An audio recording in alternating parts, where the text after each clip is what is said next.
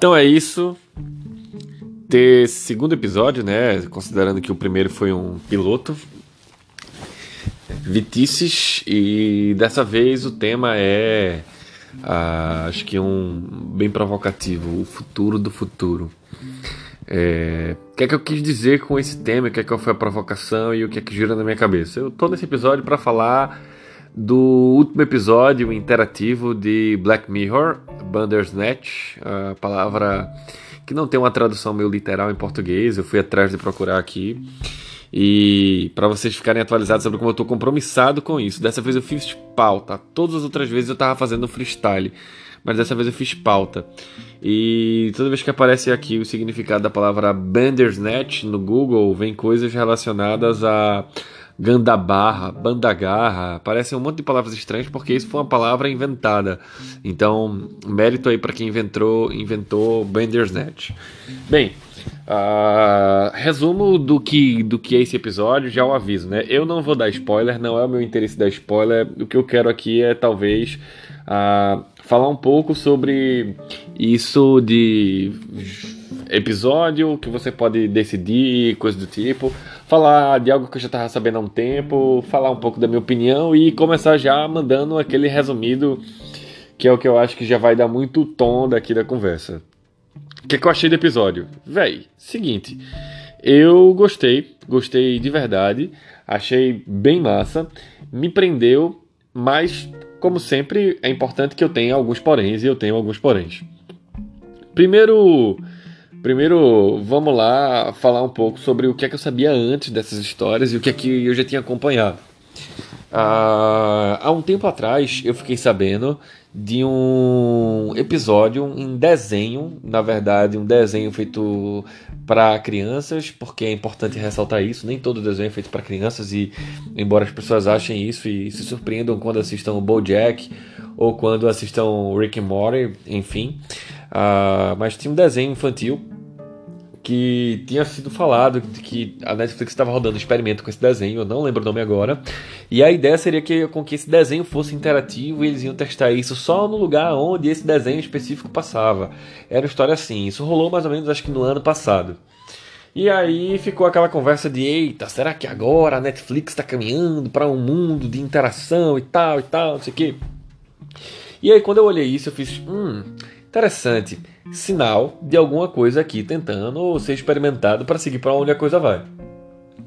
E aí, é, deu um tempo, passou e guardem isso aqui.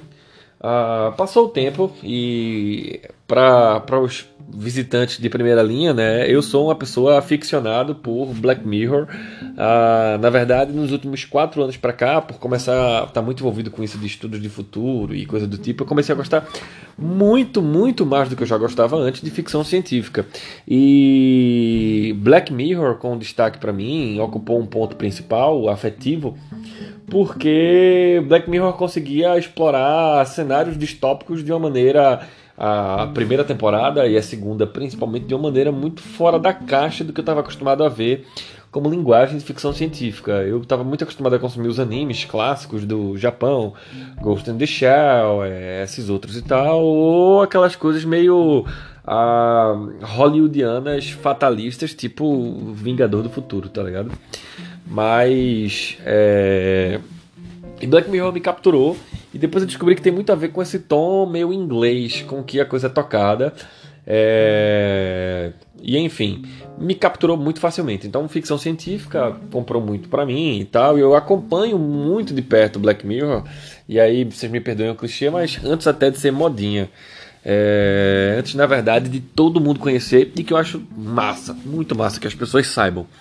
E nisso, uh, eu sempre acompanhei e sempre foi muito alvo de conversa, muito alvo de debate. Uh, diversas conversas que eu tive com vários amigos meus sobre Black Mirror, os episódios, a gente quebrando eles, episódio por episódio, para conversar, né? Sobre cada um e o que é que a gente tinha achado, qual era a mensagem, qual era a provocação e tudo mais. E a gente muitas vezes tinha algumas divergências, porque é, eu costumo gostar de, de quase todos uh, algumas críticas para alguns, inclusive o que eu menos gostava foi o que mais deixou de ser uma distopia e se tornou uma realidade, que é o Aldo Moment, né? que eu acho que ele é o último da segunda temporada. Vale a pena assistir, que é um, de um boneco, que é uma piada na internet e de repente vira presidente. Essa história vocês associam com quem você quiser. E aí. É... Guardado isso, do Black Mirror, que é que eu gosto, por que eu gostava, como eu tinha ouvido falar, a gente vai para um outro ponto. É... Quando começou a se falar sobre narrativas que as pessoas escolhem no final, eu fui me lembrando de duas coisas. A primeira delas é de quando eu ainda nas antigas, na época de escola, muito pirralho, ah, no primeiro computador, que ainda era aquele computador que a gente se conectava na Velox, que era a primeira banda larga, lenta pra caramba. Eu baixei um jogo chamado Os Caçapistas. E esse jogo dos Caçapistas ele era meio que uma trilha onde tinha uma telazinha, que parecia uma tela de um desenho. E à medida que eu ia fazendo decisões, os bonecos iam se movendo tipo, no estilo plataforma para um lado ou para o outro, esses arcos narrativos iam acontecendo.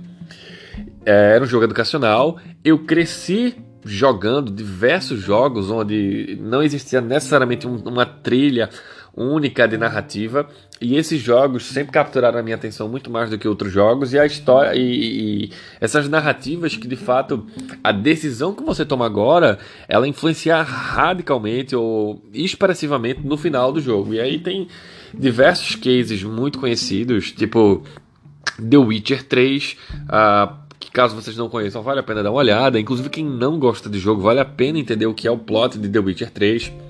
Jogos tipo Dragon Age, que também é um jogo de RPG no mundo medieval e tal, e que também tem muito disso do arco narrativo, e assim, são arcos que fazem quebras e rupturas enormes no destino final, e que sempre me prenderam muito pela sensação de que era como se eu estivesse vivenciando uma trilha única nessa história. E por último, um que eu acho que também merece um destaque maior é Fallout. E Fallout, inclusive, lembra muito o espírito do que Black Mirror é, sabe? Uh, Fallout é sobre um mundo é, pós a Terceira Guerra Mundial, onde num mundo meio futurista é, mas que flerta muito com o passado dos anos 50, 60 dos Estados Unidos, aquela Golden Era. Então ele é um futuro meio Golden Era. É bem engraçado, é, é muito interessante. Ele brinca muito com essa colisão de estéticas de você estar no futuro e mais ao mesmo tempo a, a tecnologia ter avançado muito, mas tendo aquela identidade visual e aquela identidade estética de urbanização e cidade e transporte e etc. E Fallout tem muito disso também de arcos narrativos onde você se move, se movimenta e altera. E enfim, eu já eu sempre tive muita familiaridade com arcos narrativos que você toma o rumo e escolhe de fato para onde a coisa vai.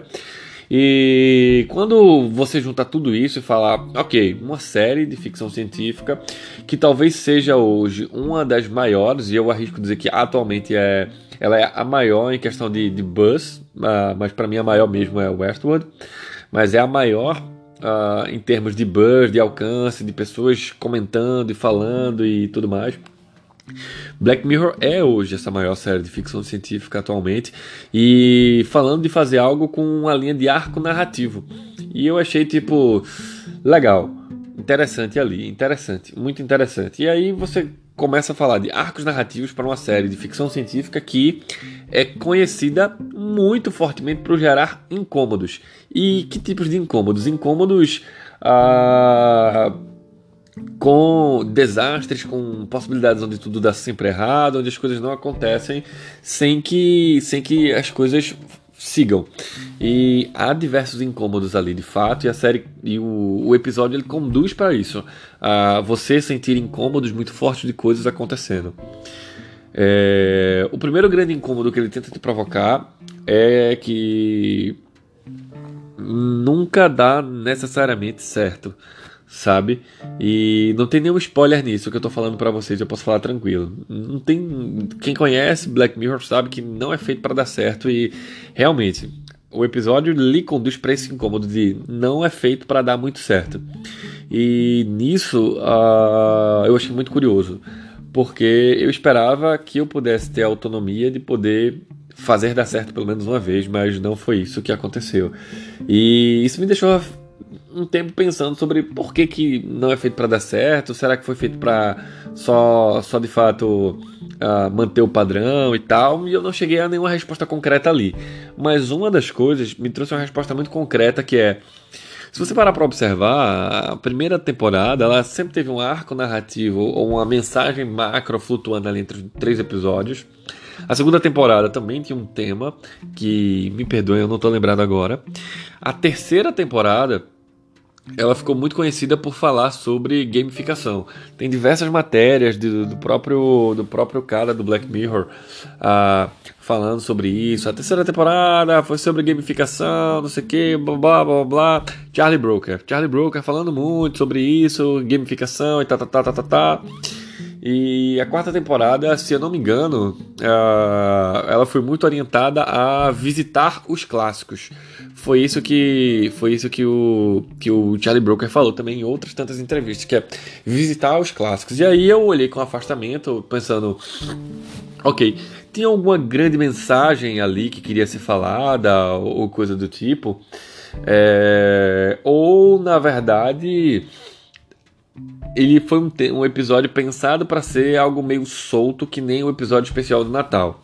Eu carrego a hipótese que ele tá mais para um episódio pensado para ser numa trilha tipo especial de Natal e com a possibilidade que Charlie Broker tem para experimentar lá é muito grande, uh, foi muito tranquilo para ele querer fazer esse especialzinho enquanto a nova temporada não sai. E nisso, uh, por incrível que pareça, foram gravadas 5 horas e meia para fazer aquele episódio de uma hora e meia. Então, no final das contas, ele meio que gravou uma temporada inteira só para fazer aquele filme. E experimentou pra caralho para conseguir fazer algo nisso. É, então, ele de fato meio que criou uma temporada inteira a nível de, de tela gravada, vamos chamar assim, né? Resumidamente. E dentro desses outros incômodos, uma das outras coisas que me deixou pensando muito foi sobre a crueza de lidar com algumas situações uh, com relação ao desapego com os personagens. E, mas isso também é muito Black Mirror, sabe assim? Você não se apega a personagens. Quem assiste obras da HBO em geral também não tem apego com personagens, aprende a não ter. Porque tinham diversas coisas que poderiam dar merda. Se eu fizer isso, vai matar o personagem ia acabar a história. E aí eu fazia as decisões, matava o personagem ou prejudicava o personagem, embaçava com a vida do personagem e acabava a história. E é isso, e acabou, e segue o baile e valeu. E eu fiquei, ok, tem vários incômodos ali. Aí a gente parte para outra grande pergunta, outro grande tópico que eu acho que merecia destaque nesse episódio, que é o que há de futuro ali. E aí, o que é que há de futuro ali? Na verdade, eu acho que não necessariamente há futuro. Talvez ele exista, talvez ele seja o passado do futuro sendo olhado no futuro, ou o futuro do futuro sendo olhado no passado. E na verdade ele é um pouco dessas duas coisas, mas se eu falar mais do que isso, eu vou estar dando de fato um spoiler uh, de um dos finais. E no meio disso, a sensação que eu tenho quando eu paro para olhar sobre o que é que há de futuro ali é, eu acho que aquele momento de como a série, de como aquele episódio conta, aquela narrativa conta, ela tem como propósito explorar o que era a sensação no passado de estar tá na fronteira da experimentação tecnológica imersiva, sabe? Então, ah, existem diversos momentos, até a fotografia usa muito disso, sabe? De trazer um ar meio claustrofóbico dentro do quarto do cara, de, de colocar ele num movimento. Você vê muitas vezes sinuosidades, câmeras muito fechadas no rosto dele. É, planos meio fechados, realmente né? a coisa é um plano meio fechado, sabe assim, onde a coisa é meio claustrofóbica ou imersivo de uma maneira tensa. E aí, o futuro que eu vejo ali é justamente eles querendo explorar essa relação sobre a tecnologia e sociedade, é como Black Mirror fala, e tecnologia e sociedade naquele futuro que talvez ainda não consegui entender os perigos de você não saber separar o que é real e o que é ficção. E aí, a partir desse tópico, é a gente consegue explorar muito, com muita profundidade, o que de fato o tema tenta tratar, que é de uma maneira muito simples e sutil comparada aos tempos de hoje. Uh, já existiam tecnologias ali que estavam fazendo com que as pessoas não percebessem o que é real e o que é ficcional. E o episódio decide abraçar isso, de você não perceber o que é real e o que é ficcional, por um lado até mais literal mesmo. Então, no final das contas, e aí. Uh, nesse momento, eu não vou entrar muito no spoiler, né? Mas e aí nesse momento uh, o episódio começa a fazer você perceber a, a relação que você está quebrando. Não vou nem chamar de uma quarta parede, é uma parede que eu não sei nem qual, qual grau de parede é essa mas você começa a, ver o personagem ficando chocado com as relações de interação e se perguntando se aquilo ali de fato é ele ou não é. Ah, e isso para mim é onde entra a parte mais interessante do episódio, porque é você olhando para alguém no passado, se perguntando sobre aquilo ali acontecendo e dizendo: será que isso realmente está acontecendo comigo? Será que isso realmente é a minha vida ou coisa do tipo? E aí eu acho que todo mundo em algum momento no passado da vida, uh, mais novo ou coisa do tipo, já deve ter passado por aquele pensamento existencial de é, será que eu estou vivendo a vida de verdade e todas as pessoas são verdadeiras ou eu estou participando de uma simulação ou eu tô ou na verdade todas as pessoas são robôs e elas estão vivendo apenas para acompanhar a minha narrativa. Eu estou vivendo meio que um show de Truman, tudo é gravado e experimentado.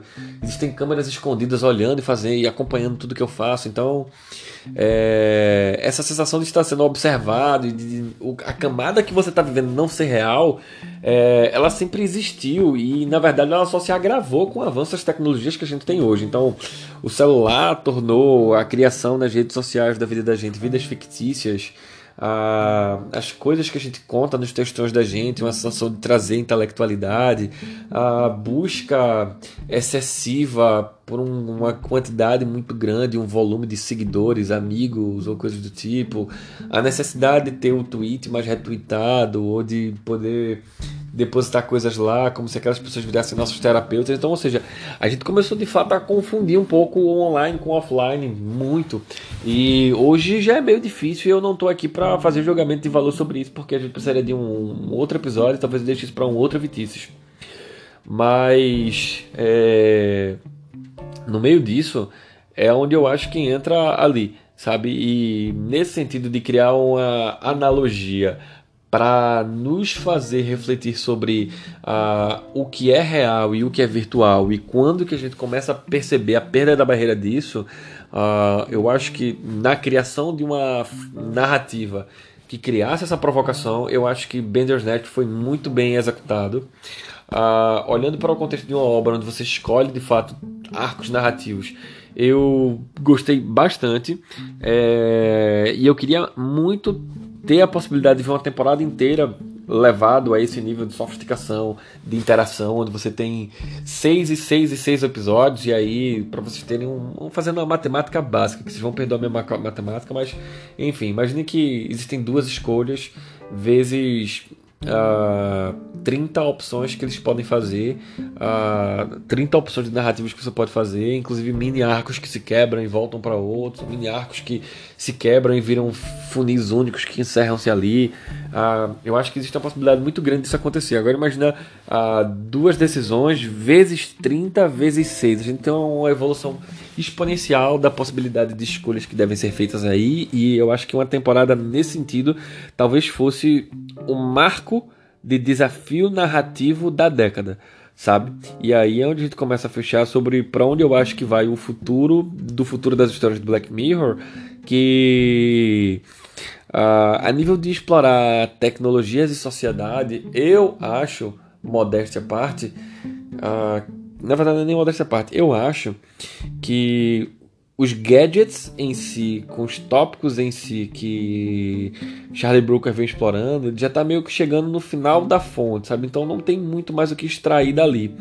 Uh, eu acho que o futuro das narrativas e da, dessa relação de conversa sobre tecnologia e sociedade, ela, como narrativa e para Black Mirror continuar relevante, eu acho que ela tem que seguir para essa linha de tentar desenvolver outras formas de contar histórias por experiências, ah, talvez, narrativas feito essa, de você fazer decisões e cortes e seguir ciclos e coisas do tipo.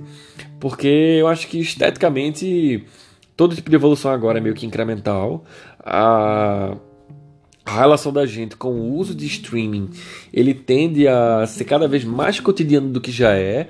A, o, a ida da gente ao cinema passou a ser algo cada vez mais evento e, e menos corriqueiro e cotidiano. E as telas da gente estão cada vez melhores, a internet, banda larga também, dentro de casa, tudo tem Wi-Fi, todo lugar tem Wi-Fi. Então, uh, o streaming vai se tornar em breve algo tão comum quanto ter internet, quando, quando ter, na verdade, na internet, quando ter água e eletricidade em casa, eu acho. E dentro disso, eu acho que os grandes desafios narrativos ah, com relação à mídia de audiovisual, hoje eles estão guardados para tentar explorar o que é isso de metanarrativa. Metanarrativa não, de narrativas é, com arcos que você pode decidir, interagir sobre eles e conversar sobre isso. Então, uh, eu acho que para Black Mirror continuar sendo relevante, ou ele de fato vai fazer algo muito surpreendente, trazendo outras fontes de gadgets nessa relação de tecnologia e sociedade uh, que a gente talvez não tenha pensado, ou ele vai seguir para um ciclo de meio que se repetir um pouco nos mesmos temas, das mesmas formas, como ah, de, certa de certa maneira eu senti um pouco da quarta temporada, embora eu tenha gostado muito da quarta temporada, mas eu senti um pouco o esgotamento dos mesmos conceitos dos gadgets sendo usados, sabe?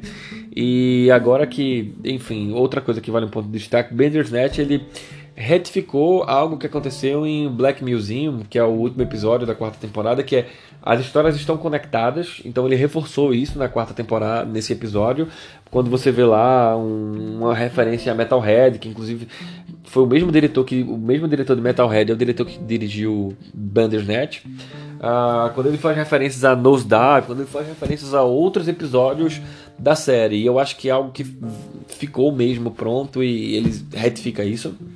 E no mais, uh, acho que é isso sabe? O futuro do futuro de Black Mirror, ele para continuar sendo relevante, na minha opinião, ele tem que seguir esse terceiro cenário, que é conseguir explorar agora novas formas de interação para se contar uma história. É isso. Eu sabia que ia ser o episódio mais longo gravado até agora, porque eu fiz pauta. Valeu, falou e até amanhã.